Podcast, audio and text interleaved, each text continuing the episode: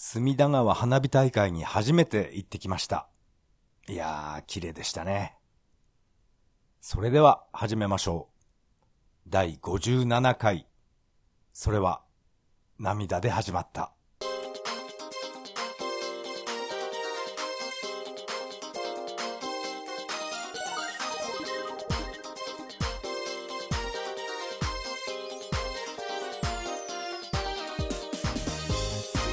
はい。改めましてこんばんは。タカと言います。よろしくお願いします。えー、行ってきました。隅田川花火大会。えーっと、今年は約98万人が、えー、集まったそうです。ものすごいですね。98万人っていうのは。いやー、大混雑で疲れました。私はですね、えー電車で南千住で降りまして、南千住駅で降りて、そこから、えーとことこと歩いていきました。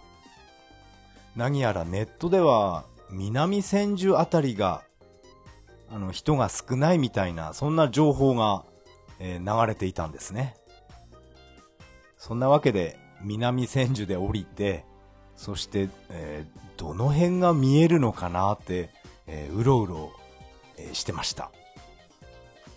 まあこれはもう正直言って、高橋マーサー探してる状態ではないですね。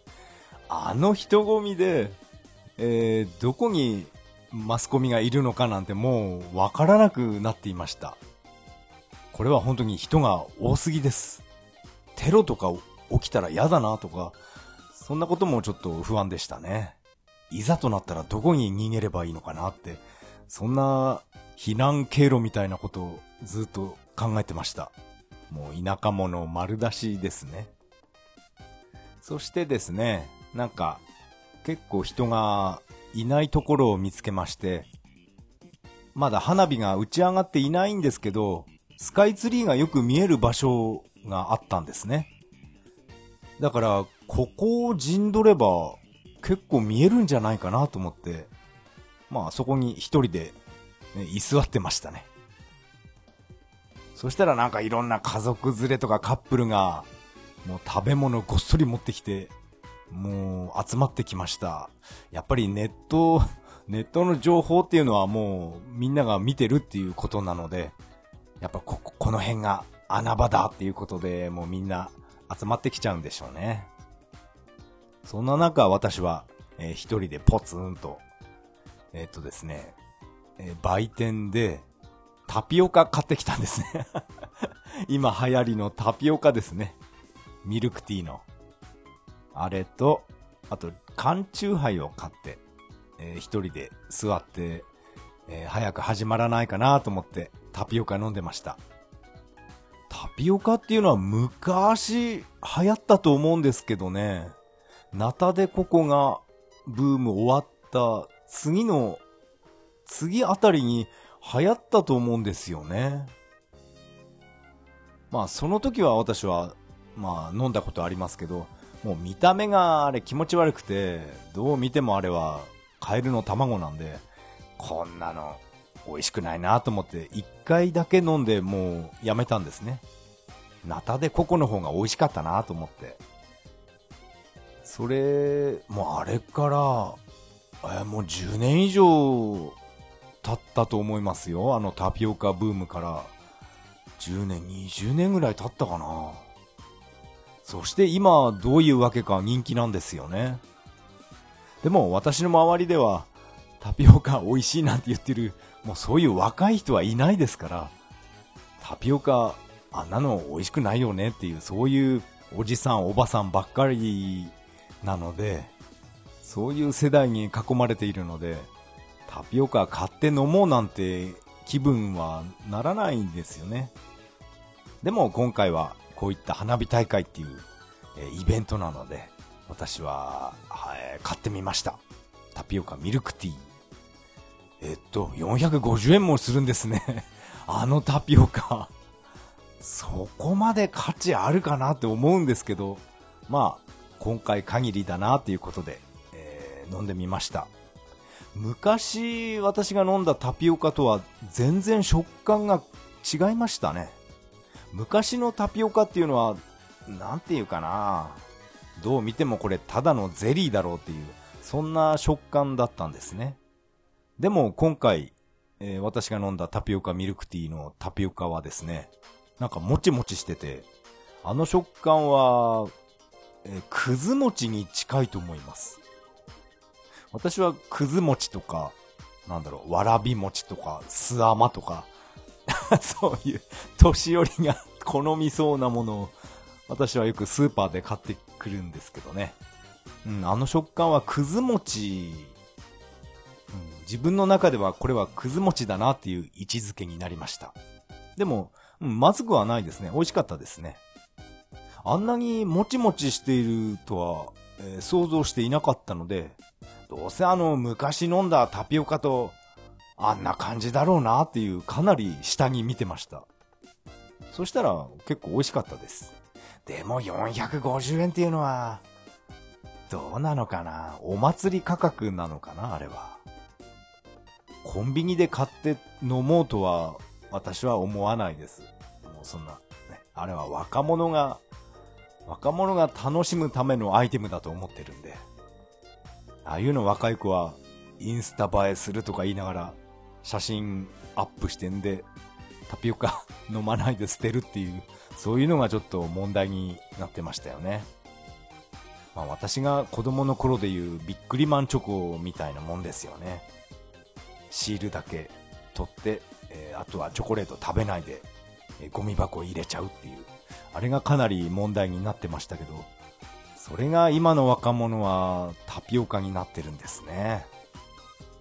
そんなインスタ映えするとかそういうのっていうのは、どうなんだろうな。私は、まあ一応インスタグラムアカウントは持ってますけど、まあたまに、うん、バイクの写真アップする程度で、そんなね、食べ物をアップして、で、みんなからいいねをもらおうとか、そういう、うん、考えは個人的にはないんですよね。まあこの、ポッドキャストもそうですけど、なんていうか、思い出作りみたいな、なんか思い出作りじゃないな。思い出置き場か。思い出置き場みたいな感じで使っているので、そんなこれをみんなに見てもらって、えー、いいねをもらおうとか、そういうことは、うん、私は全然頭にないですね。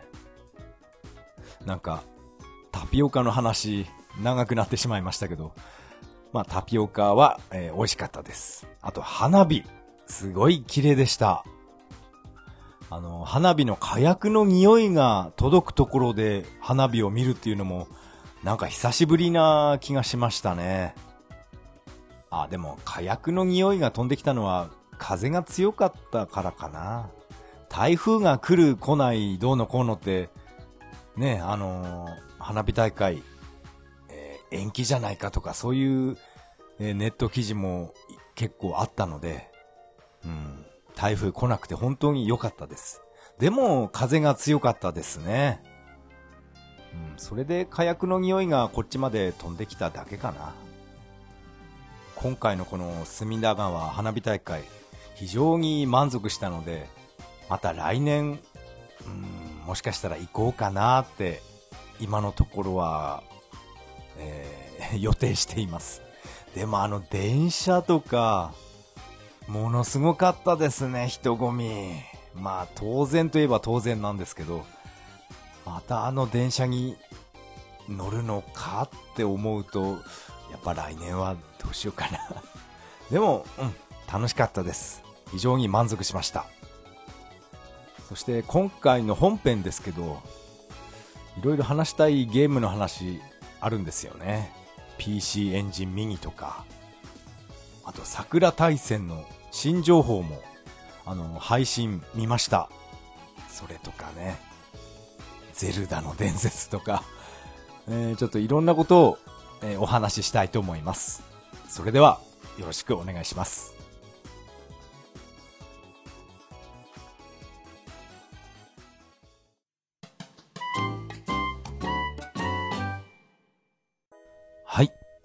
ここからが本編になります。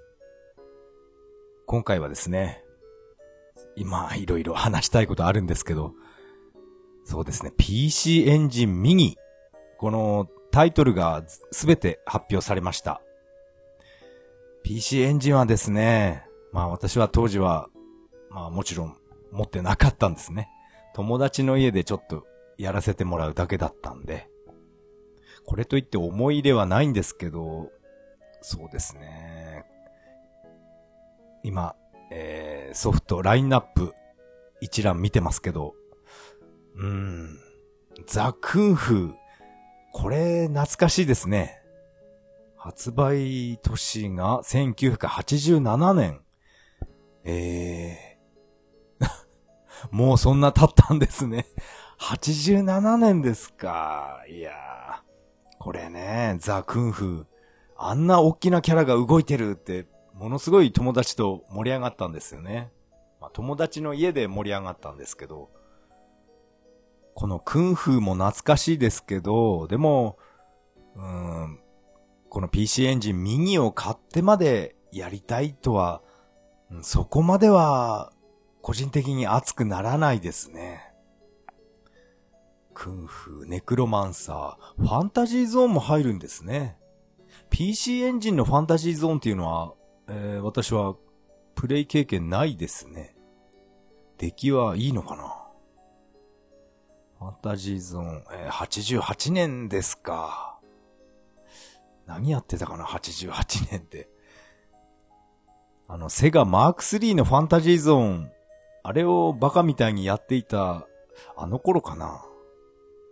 マーク3版は88年よりもっと前にあ出たのか何なのかはちょっと、そこまで、年数のことはちょっとわからないんですけど。うん。PC エンジンのファンタジーゾーン、えー、移植具合、どうだったのかな？ここには、あの、移植したのが、三電子なのか、電波新聞社なのか何も書いてないんで、ちょっとわかんないですね。もし電波新聞社だったら、ちょっと期待が高まります。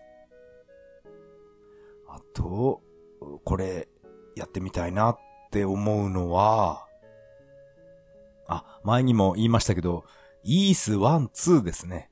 これは、えー、誰、誰に聞いても、この PC エンジンのイース1、2は名作だっていう、うん、その意見しか聞いたことがないんですね。ですから、うん、PC エンジン右でやってみたいなっていう思うのは、今のところこのイース1、2、これぐらいでしょうか。あ、あと、あ、そっか、PC エンジンのときめきメモリアル。これやってみたいですね。これ、これでときメモに火がついたんだと思います。え PC エンジン版、フルボイスってわけじゃないのかな？うん、全然 プレイ経験ないと何も話すことができないですね。PC エンジン版のときメモは94年発売だったそうで、えー、94年っていうのはもう私はセガサターンの誕生、誕生日っていうか、ね、発売した年ですから、セガサターンとバーチャファイター、バカみたいにやってた、そんな年でしたね。1994年。この発売当初のセガサターンっていうのは、めちゃくちゃ価格高いんですよ。44,800円だったんですね。それプラス、バーチャファイターが、ソフトが8,800円でした。あれ ?5,800 円かな？あれ？えー、8,800円だったと思うんですよね。とにかくこの本体が44,800円っていうのが、今考えるとめちゃくちゃ高いですよね。あれ94年っていうのはまだバブルだったかな？弾けたかな？平気でそんな5万6万ってゲーム機に使う、使うっていうのは今では信じられないんですよね。今現在は私は、えー、ニンテンドースイッチ3万円、あれを出し渋ってる状態なので、そう考えると、この94年のセガサターン、いや、あの頃、金遣い荒かったのかなああ、まあいいや。サターンの話は、えー、今回は置いておきましょう。うん、いろいろ、いろいろ余計なこと喋っちゃうんで。えーとですね、この PC エンジンミニ、うん、イース1、2。これは、ロムロムのソフトですよね。あと、ときめきメモリアムルも、これも CD ロムロムです。ロムロムのソフトを入れてくれるっていうのは、なんか嬉しいんですけど、このイースとときめも、この2本、この2本だけかな個人的に。この2本のために PC エンジンミニ本体を買うっていうのも、それはどうかなって、えー、思っています。うん、この2つぐらいかなスーパーダライアスとか、あとグラディウス2、ゴーファーの野望。この辺もちょっと興味ありますけど、いや別にいいかなっていう。うん。あんまり、ね、PC エンジン版のグラディウス2、うん、まあアーケードよりは絶対に劣るので、別にいいかなっていう感じです。あ、あとこのスナッチャー、かなり評判いいですよね。あれ、サタン版持ってたかな？なんかスナッチャーとポリスノーツ。この二作品はなんか頭の中で、え、ごちゃごちゃになってます。まあ、私はどっちもプレイ経験ないんですね。ただサターン版でどちらか持ってるんですけど、スナッチャーだったかな？ポリスノーツかな？どっちもコナミだと思うんですけど、あれ、ポリスノーツはもしかしたらコナミじゃなかったかな？えー、間違ってたら、えー、すいませんね。うん、やっぱり、あとは、特にないですね。超兄貴とか入ってるみたいですけど、あれってどうなんだろうな。サターン版の兄貴やりましたけど、うん、すごい面白いとは特には感じなかったゲームです。忍者竜剣伝も入ってるんですね。えー、なんか、忍者竜剣伝って聞くと、ファミコン版の、あの、有野課長のイメージが非常に強いんですね。PC エンジン版あったんだ。知らなかった。もしかしたら、あれかな、メガドライブとかもあるのかな？忍者竜剣伝。あれ、これって、コナミなのかな？メーカーは。わかんないな。あ、そして、えー、今回のこの PC エンジンミニ、ナムコのゲームが一つも入ってないっていう、いろんなところでこの、えー、クレーム、クレームというか、この意見耳にしました。本当にナムコ入ってないですね。やっぱり PC エンジンのナムコといえば、源平東馬伝ですよね。やっぱり源平好きの私としては、うん。あれはおすすめです。あれは、えー、私は PC エンジンのヒューカードを、うん、持ってますけど、たまにやると面白いんですよね。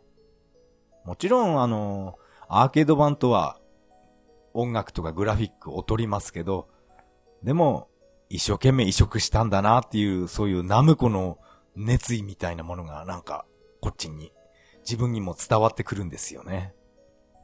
ナムコのゲーム、うん、ベラボーマンとか、入れて欲しかったですね。ベラボーマン、先週あたり、ちょっと中古屋さんで見かけたんですけど、ヒューカード、えっと、3000円でショーケースに入ってたんですよね。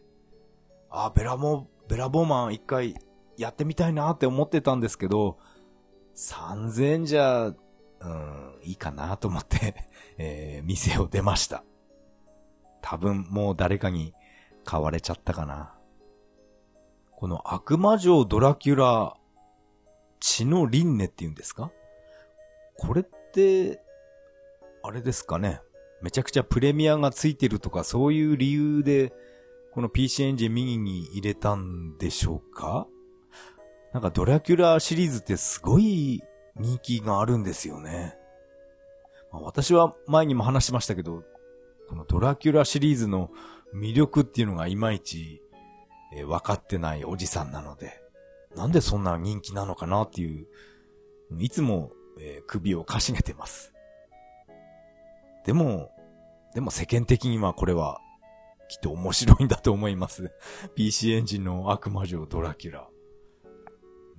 やっぱり、無知アクションって言うと、前にも話しましたけど、えっ、ー、と、対等のルナークですよね。あの、無知アクション。あれ、よかったな。PC エンジン右の日本版は、えー、だいたい私は個人的にこんな感じの感想です。あんまり、うん、欲しいとは思わない、え、ハードですね。今のところ買う予定はありません。これとは別にですね、ターボグラフィックミニっていうんですか？海外向けの PC エンジンミニですね。これも、なんかこのサイトに、えー、収録ソフトラインナップがずらーっと載ってるんですけど、こちらには R タイプが入ってるんですね。なんでこの PC エンジンミニの方には入れずに、こっちにターボグラフィックミニの方に入れるのかな？なんか、なんかやってること変じゃないかなって思いました。PC エンジンといえばやっぱり、あの R タイプのね、紙移植っていうか、これじゃないですかね。なんでこれ、え、別々にしちゃったんだろう。R タイプの出来は本当にこれは素晴らしいですよ。あとこのターボグラフィック右のラインナップ見ても、私はこれといって知ってるソフトが少ないですね。あ、スペースハリアーが入ってるんですね。PC エンジンのスペースハリアー、うーん、あれは結構移植良かったですよね。キャラクターがちょっと小さいかなっていう感じがしましたけど、でも、でも、うん、セガマーク3より、もしかしたら、もしかしたらじゃないな。マーク3よりはるかにこっちの PC エンジン、こっちのスペースハリアーの方が、えー、移植度は高いですよ。これかなり両芸なのに、うん、やっぱこう、ターボグラフィックスの方に、こっちに入れるんですね。何なんですかね、これは。ちょっと理解に苦しみますね。あと、私これ、知ってるゲームが本当に少ないですね。タイトル名がこれ英語表記なので、えー、っと、私がただ読めないだけっていう、そうかもしれないんですけど、なんか知ってるゲームが、えー、特にありません。うん。エイリアンクラッシュっていう、これは、エイリアンソルジャーとか、あの辺とは関係ないのかな？全然わかんないですね、これ。R タイプとスペハリー。えー、その2本しか、あ、ボンバーマン93っていうのあるんですね。うん、この3本しか、えー、っと、ゲーム画面が頭に出てきません。後のゲームは、ちょっとわからないです。ターボグラフィックス。これを持ってた友達はいませんでしたね。え、PC エンジン、あれ、何が違うのか よくわかんないんですけど、PC エンジンと、このターボグラフィックス、なんか違うんでしたっけ？出力方法が RF ユニットから AV になっただけっていう、それだけじゃないのかな？なんか性能が上がってんのかな？えー、すいませんね。全然わかんない。わからなくてすいません。適当に喋ってます。ただこのラインナップは、これは、どうなのかなっていう、そんな感想です。PC エンジン右の、うん、話はこんな感じでしょうか。あまり個人的には盛り上がっていません。私はこの PC エンジンミニとコアグラグラフィックスミニ、まあ、えー、買うことはないんですけど、私の友達はですね、なんかイース1、2やりたいっていうことで、えー、絶対買うって張り切ってましたね。うん、やっぱりイース、あれが目玉なのかな？この PC エンジンミニは。でも、私は、あいいかな。ソフトだけ、ロムロムのソフトだけ買って、それを、えー、サターンで聞いてます。まあ、まあ、前にも言いましたね。サターンで聞いてるっていう、そういう不思議なことをしています。ゲームは、面白いのかな？音楽は確かにこれ、いい、いいと思いますよ。ゲームもちょっとやってみたい気もしますけどね。まあ、その、友達が PC エンジン見に飽きたら、えー、貸してもらおうと思います。そして次がですね、プレステ4で発売される新桜大戦ですね。この新情報が、えー、配信されました。あの配信番組、えー、私はもう食い入るように見てましたね。私は当初、この桜大戦、なんかキャラクターが 3D になって、なんか可愛くないなとか、文句ばっかり 言っていたと思います。でも、こうやって、えー、何度も何度も配信してるのを見てみると、なんか、なんかやりたくなってきましたね やっぱり、うん、桜大戦、うん、すごい好きだったんですよね、あのシリーズ。あと発売日が正式に決まりました。今年の12月12日ですね。いやー、思ってた以上に早かったです。当初は、えー、冬っていう、そんな感じだったんですけど、まさかね、年内、しかもクリスマス前なのに発売しちゃうんですね。私はプレステ4持ってないんですけど、この新桜大戦のために、えー、プレステ4っていうのは、どうかな？プレステ4、本当に何度も何度も言いますけど、本当にやりたいソフトがないんですよね。あの、あえて言うなら、あの、アーケードアーカイブス、明け赤って言うんですか？あれくらいしか私が遊びたいなっていうゲームがないんです。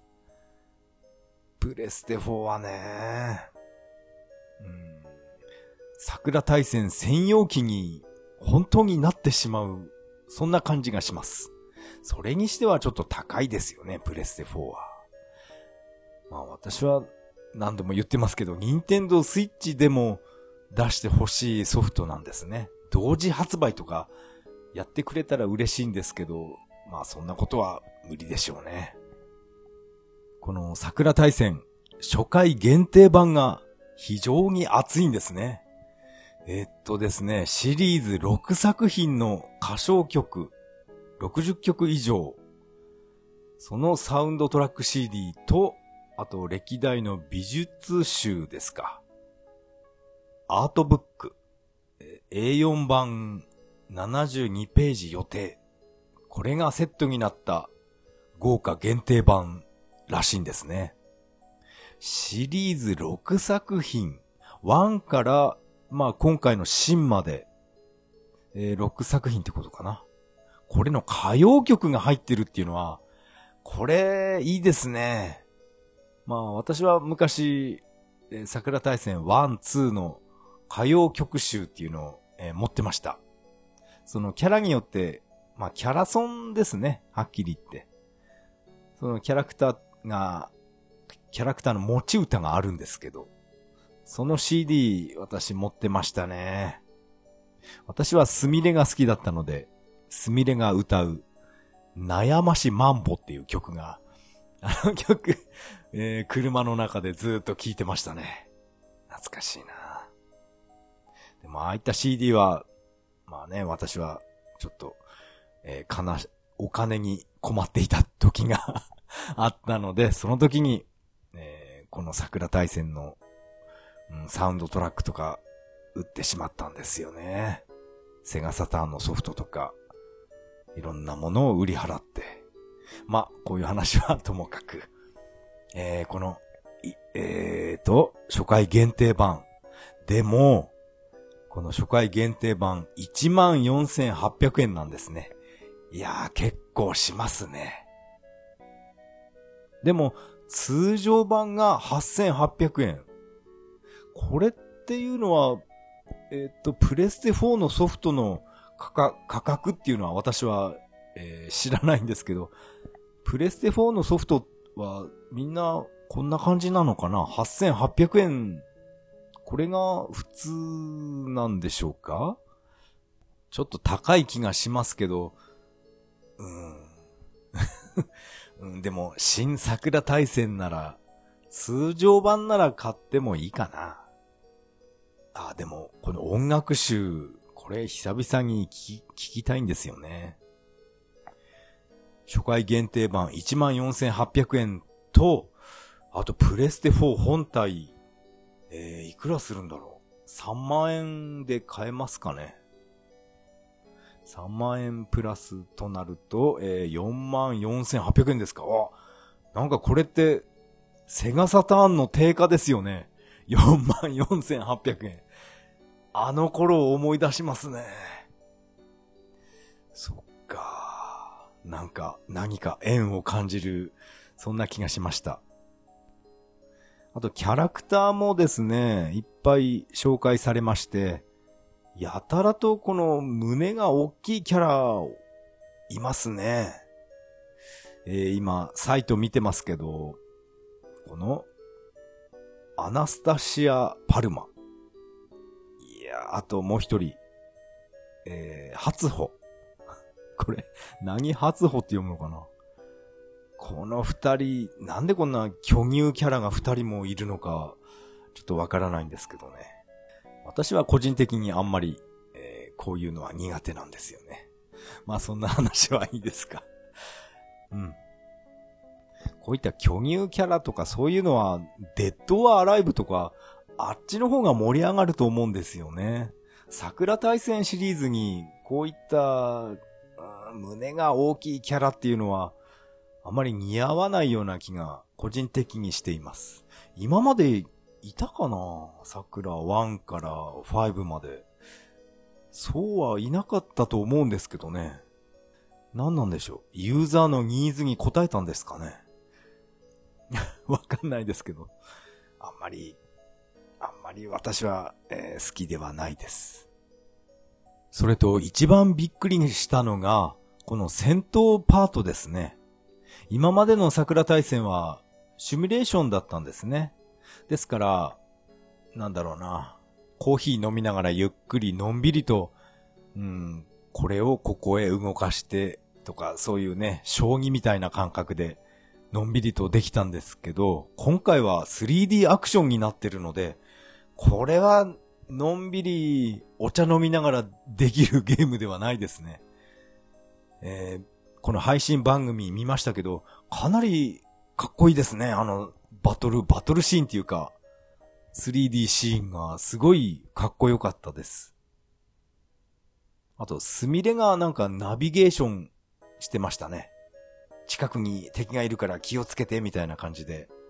なんか、あのシーンを見た時に私は、セガサターンのバーニングレンジャー思い出しました。確かこんな感じだったよなーってうん、頭によぎりましたね。あの、主題歌が、あれが熱いんですよね。三吉さんが歌うあの歌が。三吉さんが歌うと、なんか、どの曲でも熱くなってくるんですよね。あの人いいですね。また来月の8月に、この桜大戦の新情報が、えー、配信予定ですね。その時も私は、えー、楽しみに見たいと思います。今のところこの桜大戦、買ってもいいかなって、えー、考えています。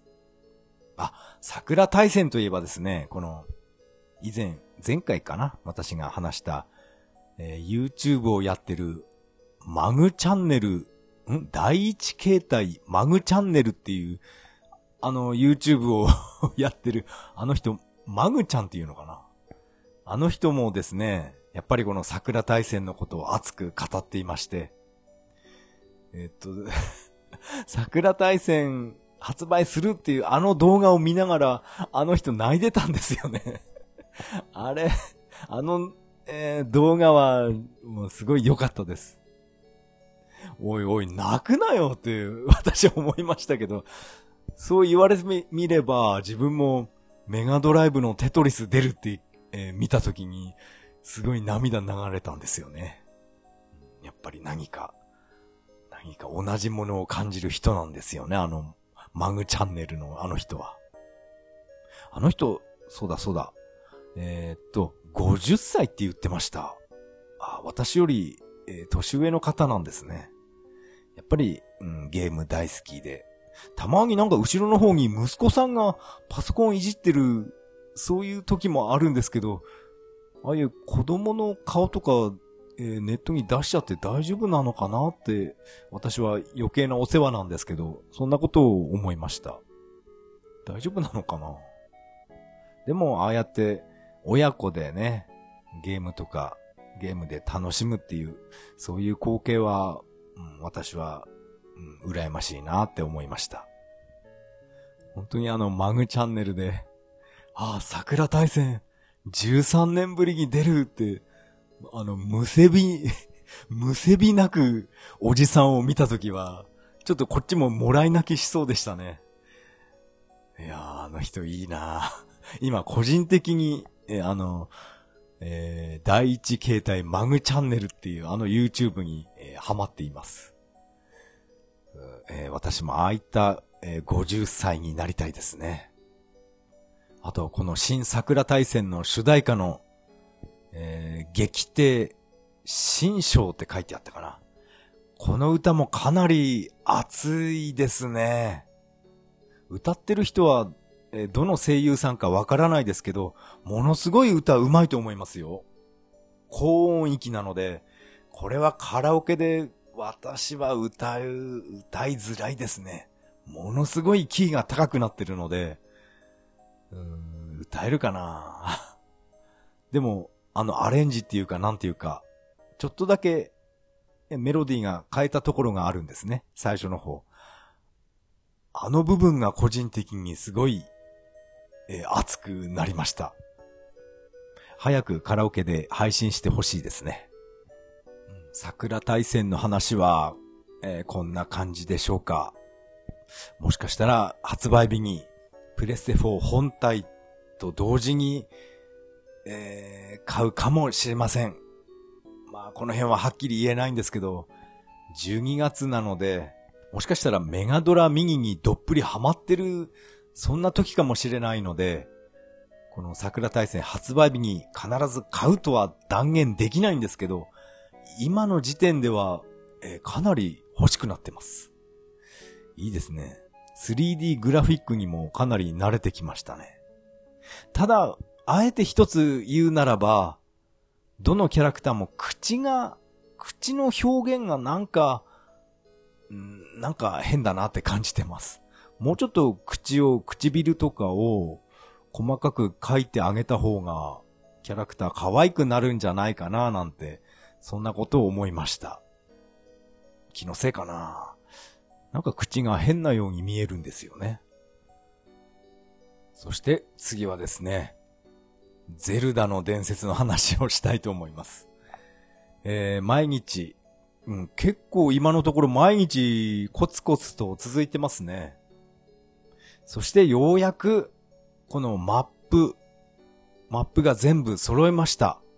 シーカータワー全部起動させたので、えー、ようやくマップがすべて表示されるようになりました。これは個人的にもう大ニュースですよ。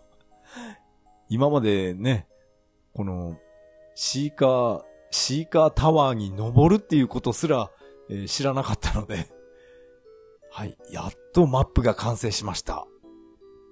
でも、まだまだ行ったことがない場所があるんですよね。行こうとすると、なんか、マグマみたいな感じで、服とかが燃えてしまうんですね。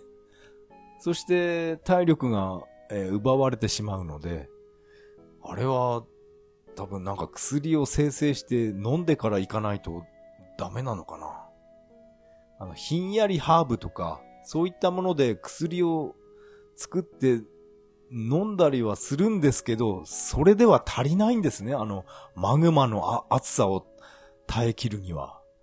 ですから、何か、ね、特殊な何かがいるんだと思います。そういうところをまだ全然足を踏み入れていない状態です。あとですね、相変わらず、あの、イーガダンと戦っていましてもう、あの、隠密行動はもう疲れるから、いいやっていうことで、もう 最初から正面から堂々と大暴れして、なんとか敵を倒してます。さすがにね、あの、爆弾矢ですか？爆弾がついた弓。矢か。あれがあると強いですね。あの、大きな刀を持ったイーガダンのあいつが5匹ぐらいまとまって出てくるんですけど、でもあいつは動きが遅いので、爆弾矢で2、3本撃ち込めば、もう5、6人一気にダメージを与えることができるんですね。その爆弾のついた矢を50本、60本あれば、なんとかゴリ押しで全員倒すことができました。全員倒せば、そのイーガダンが盗んでいった雷よけのアイテムっていう、あれがすぐ手に入るんだろうなと思ったら、いや、ど、どこ探してもないんですね。その盗んでいったものが。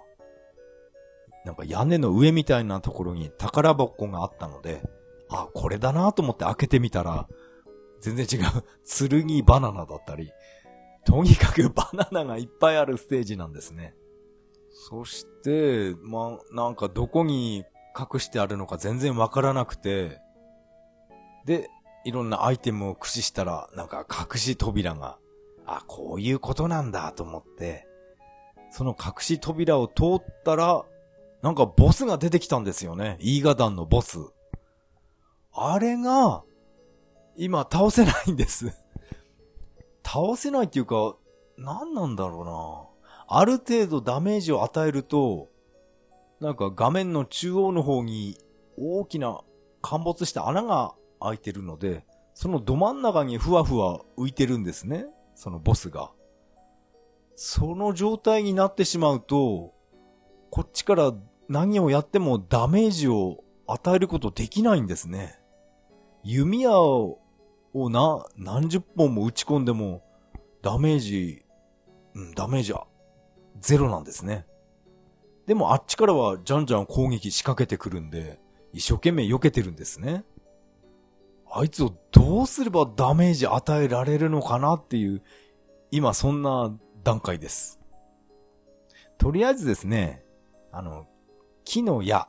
あの矢はめちゃくちゃ安いので、あれを100本 100本ぐらい打ち込んでやったんですけど、いやー、ダメージゼロなんですね。あと、ちょっともったいないけど、爆弾の、爆弾矢とか、雷の矢、あと氷の矢とか、とにかく弓関係のものは全部その矢を打ち込んでやりました。でも、いや、ダメージならないんで、きっと弓で攻撃するのは間違ってるんだと思います。となると、あの、リモコン爆弾。あれも、うん、大して効かないんですよね。えー、そんなわけで、そのボス相手に、1時間以上やってましたね。まあ、ボスの攻撃は大して、え、強くないので、すぐ避けられるんですけど、とにかくダメージが与えられずに、これはどうするべきなんだって、えー、右往左往して、そんな1時間でした。えー、どうすればいいんだって今、えー、そればっかり考えています。このボス相手に1時間も、なんだかんだブツブツ文句言いながら、夢中になってやっていたので、その時ですね、あの、アベマ TV で、ハイスコアガール配信してるっていうのをもう完全に忘れていまして、私はいつもスマホ、スマートフォンは、えー、隣の部屋に置きっぱなしで、そしてゲーム部屋で、えー、ゼルダやってたんですね。いやー、ハイスコアガール、見たかったなあの、ツイッターでですね、いつも親切に、ネオさんがですね すいませんね、名前出しちゃって、えー、親切に教えてくれたんですよね。ハイスコアガール、見たかったな。しかも、今回は源平島まであれ、あのゲームを中心、中心じゃないのかな源平島までのネタが、なんかやったらしいんですね。私は、えー見てないので内容さっぱりなんですけど。いや、本当にね、悔しかったですね。こんなね、えーボスダメージ与えられねえって、部屋でギャーギャー騒いでた、あの1時間、あれをちょっと取り戻したいですね。ゼルダはやらずに、アベマ TV で、ハイスコアガール、その源平島までのネタを、いや、見ればよかったなって今ものすごい後悔しています。